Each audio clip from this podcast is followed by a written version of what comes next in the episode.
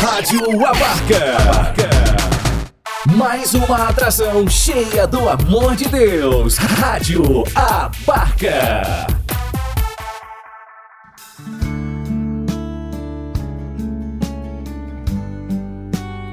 Deus fala com você. Com Padre Ricardo Silva Carlos. Deus quer falar coisas tão pequenas, nas coisas simples.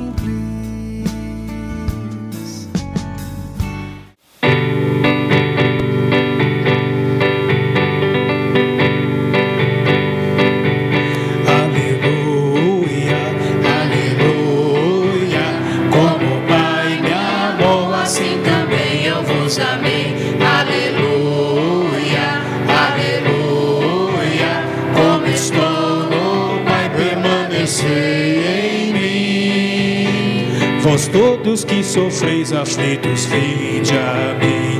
Repouso encontrarão em vossos corações. Dou graças ao meu Pai que revelou ao pobre, ao pequenino, seu Juntos, aleluia. Aleluia,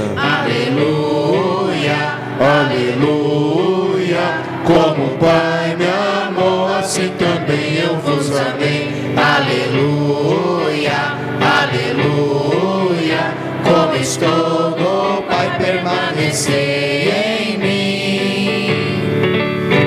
O Senhor esteja convosco. está no meio de nós. Proclamação do Evangelho de Jesus Cristo, segundo São João. Glória a vós, Senhor. Naquele tempo, disse Jesus às multidões: Todos os que o Pai me confia virão a mim, e quando vierem, não os afastarei. Pois eu desci do céu não para fazer a minha vontade, mas a vontade daquele que me enviou. E esta é a vontade daquele que me enviou, que eu não perca nenhum daqueles que ele me deu, mas os ressuscite no último dia. Pois esta é a vontade do meu Pai, que toda pessoa que vê o Filho e nele crê, tenha a vida eterna. E eu o ressuscitarei no último dia. Palavra da salvação. Vamos aplaudir a palavra de Deus, pelos queridos.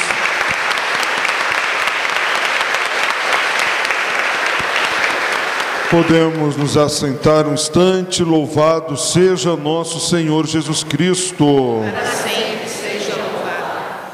Nesta solenidade, nesta festa dos fiéis defuntos, filhos, a Santa Mãe Igreja nos apresenta três leituras que nos ajudam a adentrar um pouco mais o mistério da festa de hoje.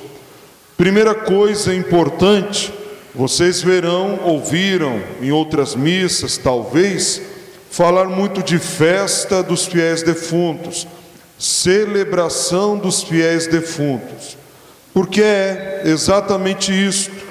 Hoje a igreja se reúne não para chorar, não para nos lamentarmos a perda de um ente querido, de algum familiar, de algum amigo próximo.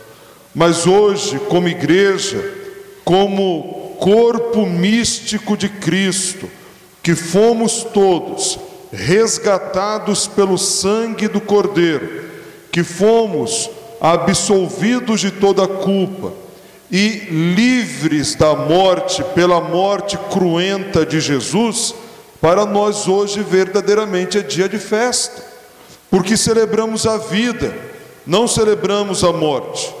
Celebramos a vida que esses nossos irmãos falecidos já receberam junto de Deus e a vida que um dia nós iremos receber. É o que o Padre tantas vezes partilha com vocês. Para nós cristãos, que acreditamos na vida eterna, nós cremos que a morte física, humana, que um dia todos nós, se Deus quiser, vamos passar, a morte não é o fim de tudo, não é a última palavra, mas ela é somente uma porta, uma passagem justa e necessária para o meu encontro definitivo com Deus. Portanto, a minha vida ela não termina, mas ela prossegue em uma nova realidade, na realidade divina junto de Deus. Por isso, para nós, a morte a partir do Cristo deixou de ser uma punição, deixou de ser um castigo, para se transformar em prêmio. Sim, a morte é um prêmio, o prêmio dos justos que contemplarão face a face a Deus nos céus. É por isso que Jó, na primeira leitura, ele começa o texto dizendo: Gostaria que minhas palavras fossem escritas e gravadas com ponteiro de ferro e chumbo, cravadas na rocha para sempre. Ora, se esse era o desejo do autor sagrado, que a palavra do Senhor fosse cravada, fosse gravada, fosse marcada em uma pedra com ponteiro de chumbo, eis que o Cristo, pelo envio do Espírito Santo, faz uma obra ainda maior. Não grava a sua vontade em tábuas de lei, em tábuas de mandamento, em pedras, mas pela ação do Espírito Santo, cela e marca a cada um de nós. Pelo batismo, filhos, nós fomos, nós fomos marcados. Pelo batismo, nós fomos consagrados. Pelo batismo, nós já demos o primeiro passo para a salvação eterna junto do Cristo. Nós cremos que pelo batismo morremos definitivamente para esta vida para abrir a minha vida para uma nova perspectiva que é a realidade dos céus. E aí o autor sagrado termina a primeira leitura dizendo: Eu mesmo o verei, meus olhos o contemplarão, e não os olhos dos outros. O que significa isso para nós?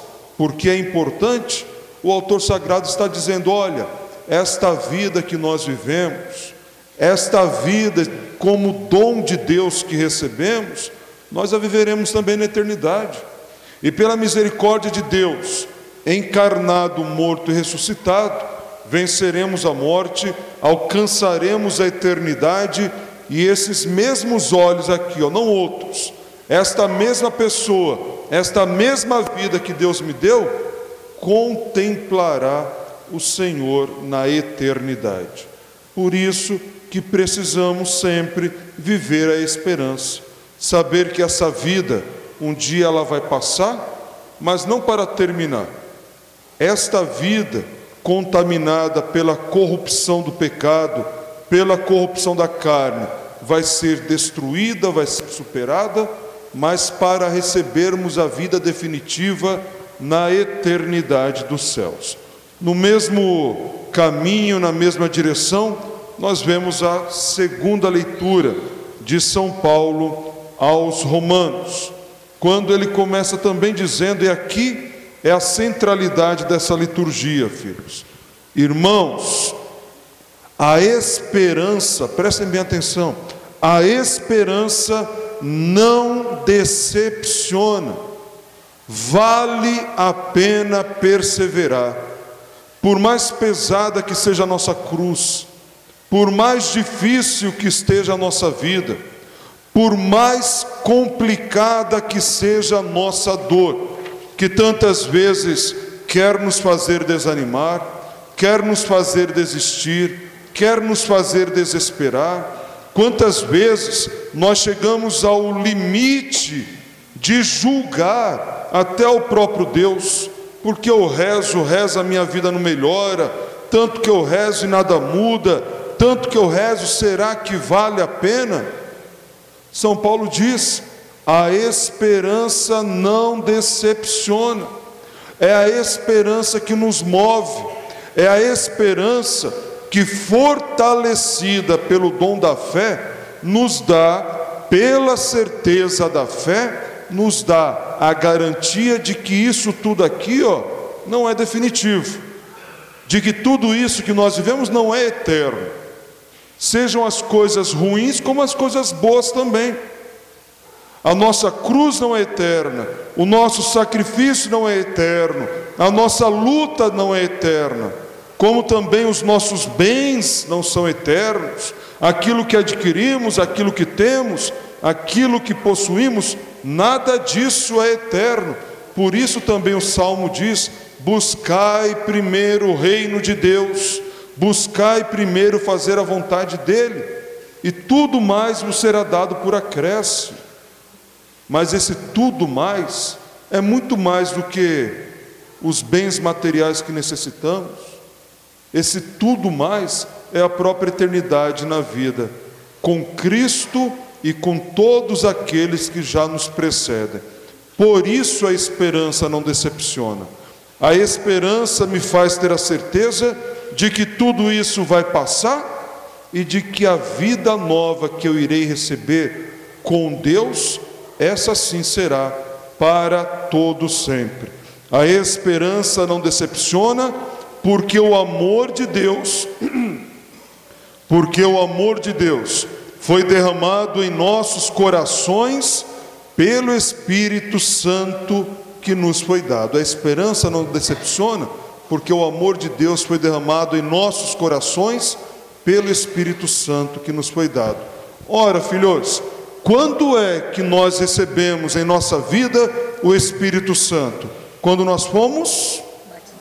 Quando nós fomos? Ora, se eu sou templo do Espírito Santo, se o Espírito Santo habita em mim e o Espírito não morre, mas é eterno, eu também estou aberto para a eternidade.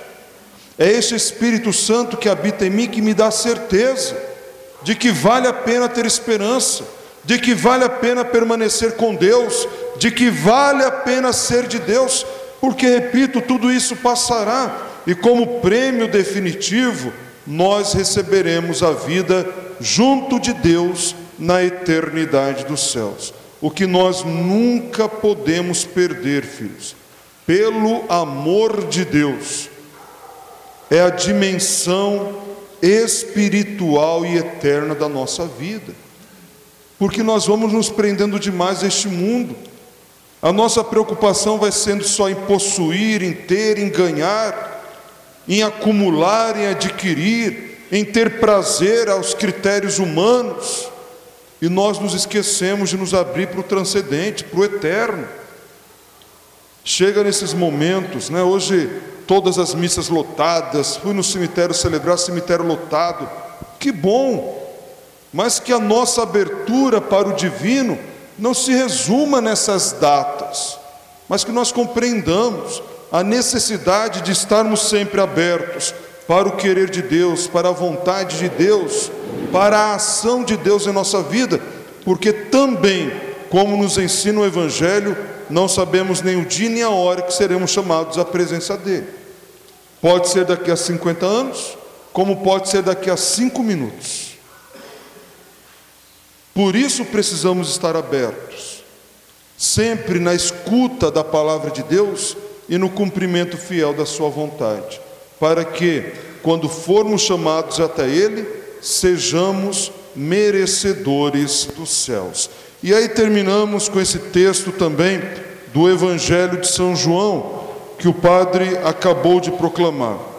O texto começa dizendo, o próprio Cristo dizendo às multidões: Todos o que o Pai me confia virão a mim. Todos.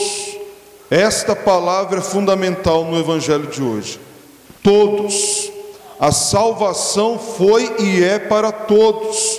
Jesus se encarnou, morreu e ressuscitou para dar a salvação a todos, não a um grupo pequeno, não a um número de privilegiados. Eu sou chamado a abraçar essa salvação. Vocês são chamados a abraçar essa salvação, porque o Cristo se encarnou, morreu e ressuscitou para devolver a vida a todos. Como eu dizia, aquilo que até então era castigo, a morte era uma punição, a partir do Cristo ressuscitado, a morte se transforma em uma porta que me leva para Deus, em uma porta que me leva para a eternidade. De castigo, a morte se transforma em uma bênção até o ponto de São Francisco de Assis chamar a morte de irmã, minha irmã morte, porque por ti eu poderei contemplar a face do meu Pai que está nos céus. A salvação é para todos, como também o Padre muitas vezes já explicou. Um termo teológico que nos ensina o já, mas não ainda. A salvação é para todos já estamos todos salvos, porque Cristo se encarnou, morreu e ressuscitou, mas não ainda totalmente salvos.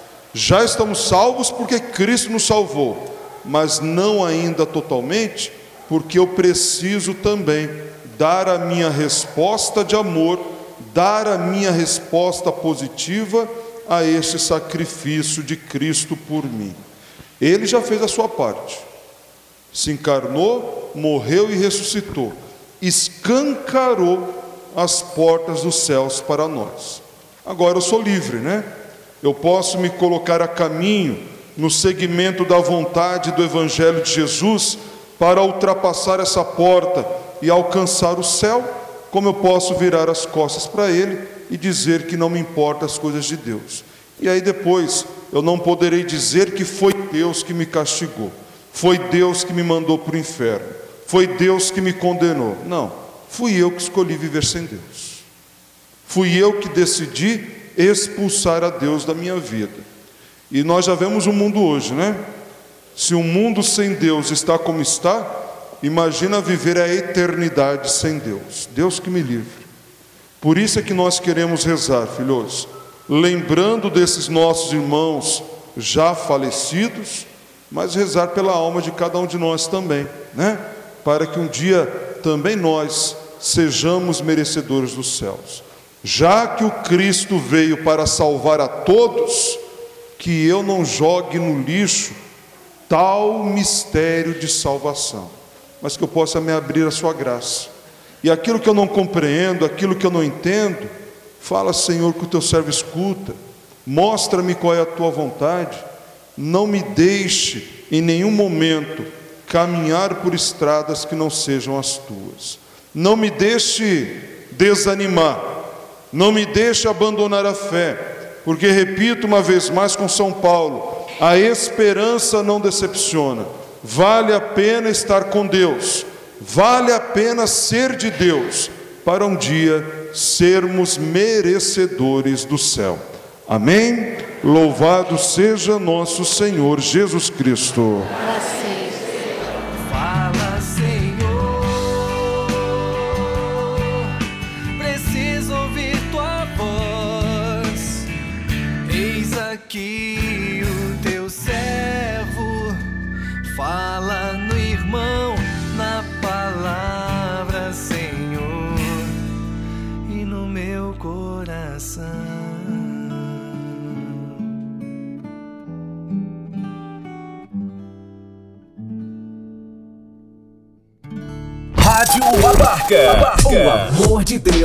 Você.